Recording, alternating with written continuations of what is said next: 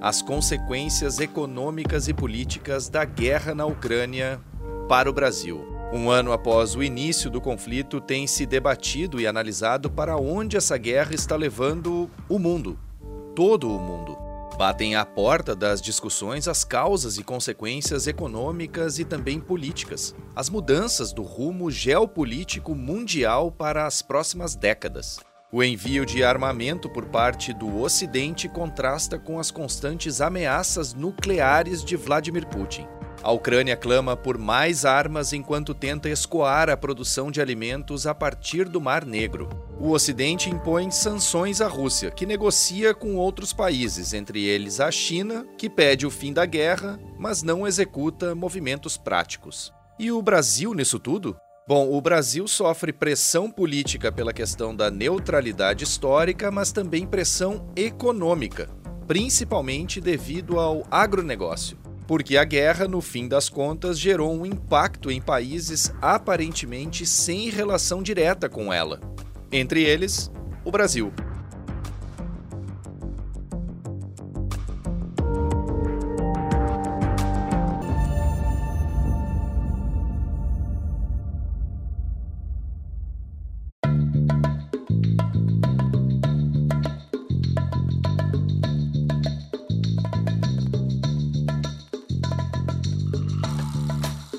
Está no ar o DW Revista, o podcast semanal da DW Brasil em que damos contexto ao noticiário.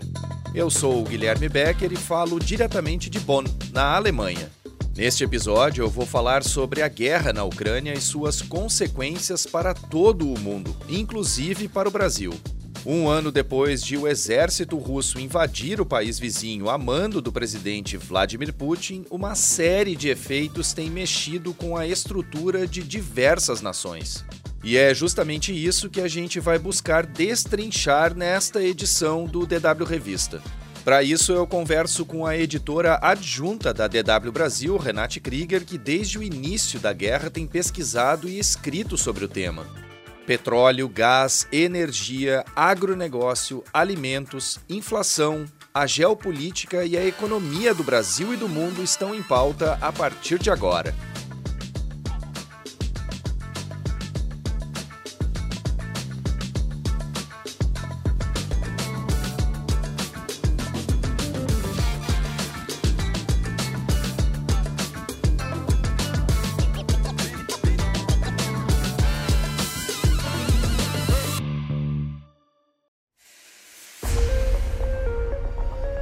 Bom, em primeiro lugar, é preciso destacar que a volta de um conflito bélico ao continente europeu não é exatamente o primeiro desde o fim da Segunda Guerra Mundial, como muita gente prega. Entre 1992 e 1995, por exemplo, teve a Guerra da Bósnia, travada em regiões que compunham a então Iugoslávia, territórios onde hoje estão países como Bósnia e Herzegovina, Croácia e Sérvia. Depois, já no fim dos anos 90, ocorreu a Guerra do Kosovo, novamente na região onde antes era a Iugoslávia. Mas depois disso, sim, a partir dos anos 2000, a Europa viveu em relativa paz, tanto política quanto economicamente. E eu digo justamente relativa porque não dá para esquecer dos vários atentados terroristas que ocorreram em diversas cidades europeias nos últimos 20 anos. Na economia, a exceção fica por conta da crise de 2008, que atingiu em cheio a zona do euro. Já os sinais geopolíticos começaram começaram a mudar a partir de março de 2014, quando a Rússia anexou a Crimeia, a península localizada no Mar Negro, no sul da Ucrânia. E mudaram para valer a partir da madrugada de 24 de fevereiro de 2022. E por isso agora eu converso com a Renate Krieger, que, como eu falei na abertura do programa, é editora adjunta da DW Brasil aqui em Bonn, na Alemanha. Bom, Renate, eu dei um contexto aqui dos eventos que antecederam a invasão russa na Ucrânia. Fatos que ocorreram na Rússia e na Europa nas últimas três décadas. Mas o que a gente quer saber mesmo é onde é que o Brasil entra nessa história. De que forma o Brasil foi imediatamente afetado pela guerra? Oi, Guilherme. Então, como você já disse, os efeitos da guerra foram geopolíticos e econômicos em todo o mundo e afetaram e continuam afetando também países geograficamente distantes do conflito, como por exemplo o Brasil. Mas vamos começar falando exatamente do Brasil. Para o Brasil, os primeiros efeitos mais imediatos depois do início da guerra foram basicamente econômicos. O conflito gerou um aumento nos preços dos combustíveis e da energia por aqui. A gente não pode esquecer, né, Guilherme, que afinal a Rússia é o maior exportador de gás natural e o segundo maior exportador de petróleo do mundo. E depois da invasão da Ucrânia, o barril de petróleo logo subiu de preço, ele passou de 100 dólares para um pico de 130 dólares, o que acabou se refletindo também na elevação dos preços dos combustíveis e pressionando a inflação no mundo inteiro, inclusive no Brasil. Bom, por outro lado, essa alta internacional do petróleo ao longo de todo o ano de 2022, né, ela acabou elevando de forma exorbitante os lucros das empresas petrolíferas, entre elas a Petrobras.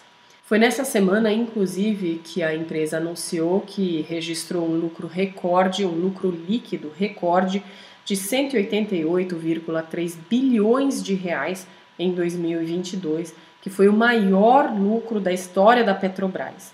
O resultado ficou 77% acima dos 106,6 bilhões de 2021 e até então esse era o valor recorde.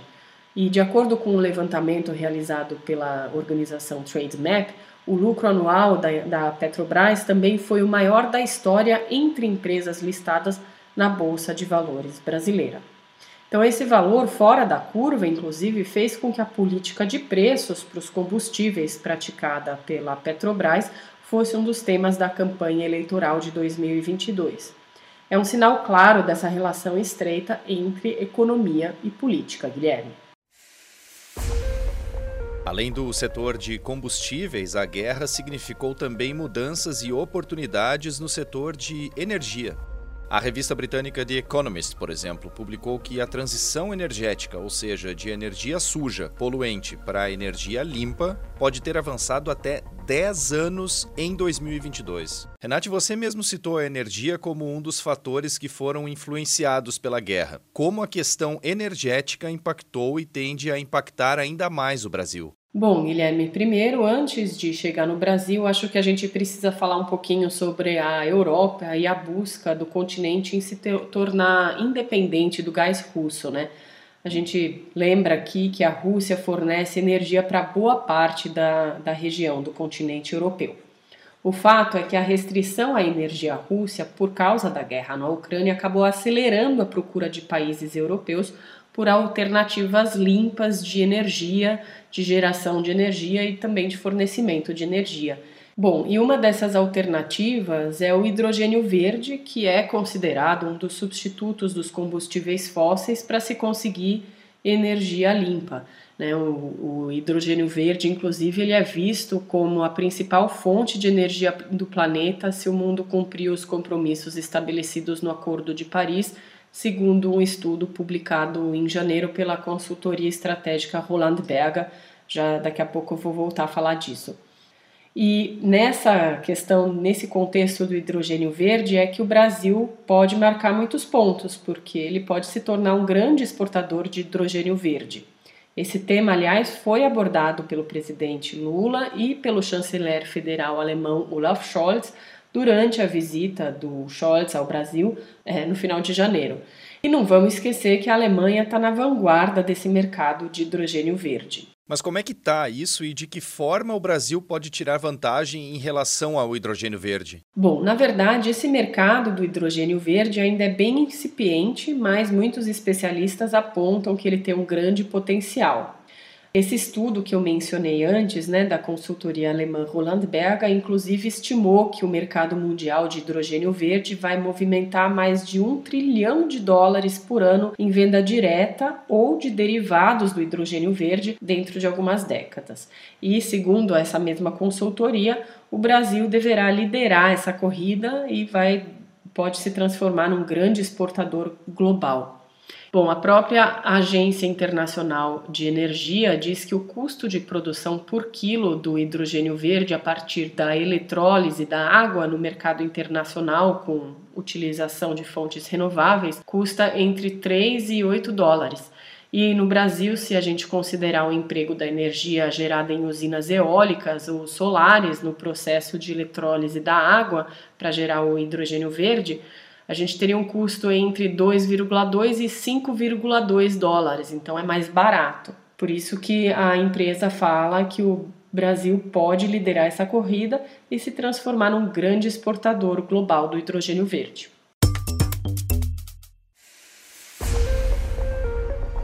A guerra na Ucrânia também fez com que o preço dos alimentos aumentasse assustadoramente e pesasse no bolso do brasileiro, principalmente entre os mais pobres. A efeito de comparação, a inflação foi de quase 6% no Brasil em 2022, mas o preço dos alimentos e bebidas subiu mais de 11%. E é aí que entra outra consequência juros altos. Com a pressão inflacionária, que também tem a guerra como causa, bancos centrais do mundo inteiro aumentaram a taxa básica de juros. No Brasil, essa taxa está agora em 13,75%. O agronegócio brasileiro, portanto, também foi afetado diretamente pela guerra na Ucrânia, com vantagens e desvantagens. Renate, quais foram as consequências da guerra na Ucrânia para o agronegócio, que é um dos motores da economia brasileira? Bom, Guilherme, se é que eu posso chamar isso assim, vamos começar pelas boas notícias para a questão da, do agronegócio do Brasil em 2022. Né? O resultado positivo da balança comercial brasileira no ano passado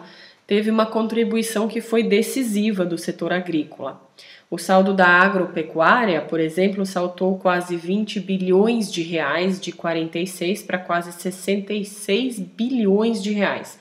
E a explicação para isso está justamente na guerra da Ucrânia, assim como os preços do petróleo, que nós já explicamos ali atrás nesse episódio, também foram os preços das commodities agrícolas que dispararam, o que acabou sendo uma vantagem para os produtores brasileiros. Eu vou dar o exemplo do trigo. Tanto a Rússia como a Ucrânia são grandes produtoras de trigo e, e, elas têm um papel fundamental no mercado internacional. Do início até o meio de 2022, por exemplo, o trigo subiu 27% no Brasil. Em 2022 também o Brasil exportou 3 milhões de toneladas de trigo, que foi o triplo do ano anterior e acabou, e acabou importando 15% menos. Foi um total de 5,7 milhões de toneladas. Tudo isso aconteceu mesmo com uma grande desvantagem que aconteceu por causa da guerra na Ucrânia, e essa grande desvantagem foi o aumento do preço dos fertilizantes, né? A Rússia é um dos grandes fornecedores no mercado mundial de fertilizantes, principalmente potássio, e o potássio é muito importante para a agricultura do Brasil. Praticamente todo o cloreto de potássio que o Brasil usa é importado de nações como Rússia, Belarus, Canadá e China. E quase 25% do total de fertilizantes utilizados pelo Brasil, Guilherme, vem da Rússia. Então vamos fazer um cálculo rápido aqui. Em 2022, 38 milhões de toneladas custaram quase 25 bilhões de dólares. Um ano antes disso, 41 milhões de toneladas tinham custado 15 bilhões de dólares, ou seja, 3 toneladas a menos e 10 bilhões de dólares a mais. Por isso, a Confederação Nacional da Agricultura já afirmou que a safra de 2022-2023 vai ser a mais cara da história. Bom, saindo um pouco da economia e partindo para as questões políticas, ou mais precisamente para a geopolítica, o Brasil também acabou sendo impactado por esse tópico nos meses que se seguiram à invasão russa da Ucrânia. Vocês lembram, por exemplo, do que o Bolsonaro falou em uma visita ao Putin em Moscou pouco antes da guerra começar? Somos solidários à Rússia.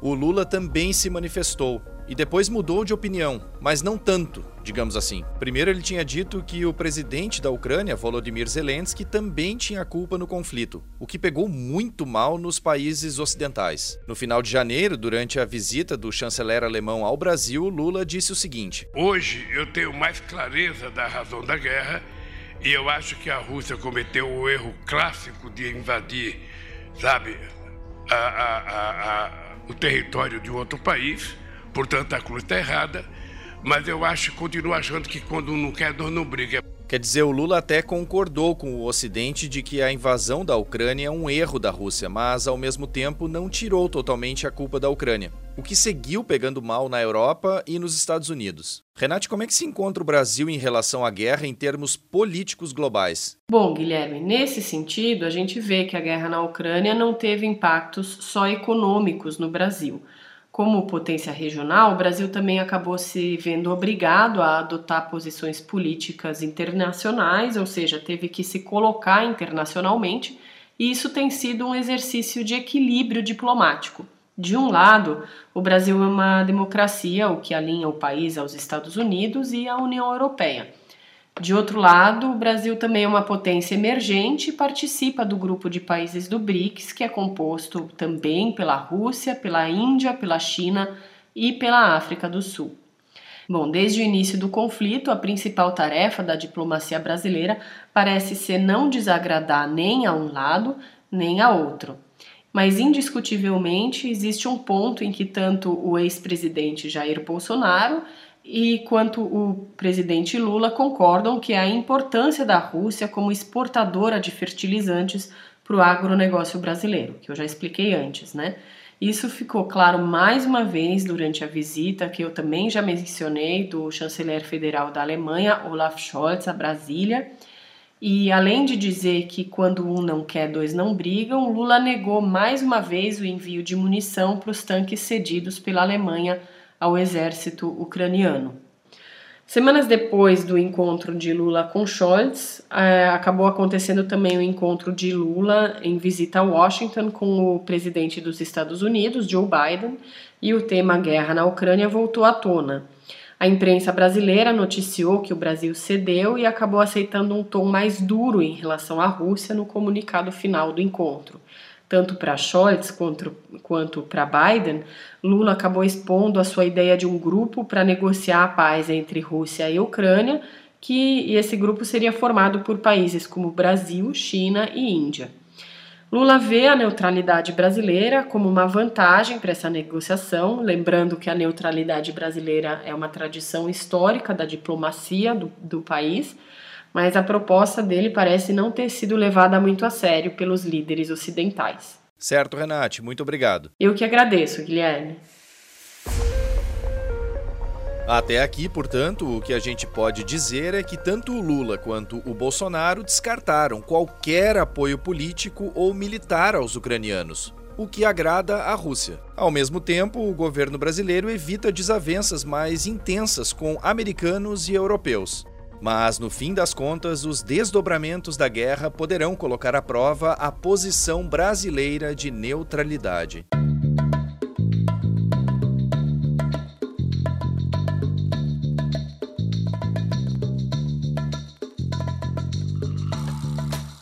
A edição desta semana do DW Revista fica por aqui.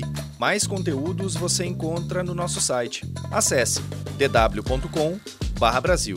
Não deixe de acessar o canal da DW Brasil no YouTube. Lá tem explainers, reportagens e também vídeos curtos sobre diversos assuntos. DW Revista é uma produção da DW Brasil, em Bonn, na Alemanha. A produção, apresentação e edição técnica são minhas, Guilherme Becker, com apoio de Renate Krieger, que você também ouviu durante o programa. Coordenação e edição Rafael Plezan. O DW Revista volta na sexta-feira que vem. Obrigado por acompanhar a gente e um bom final de semana.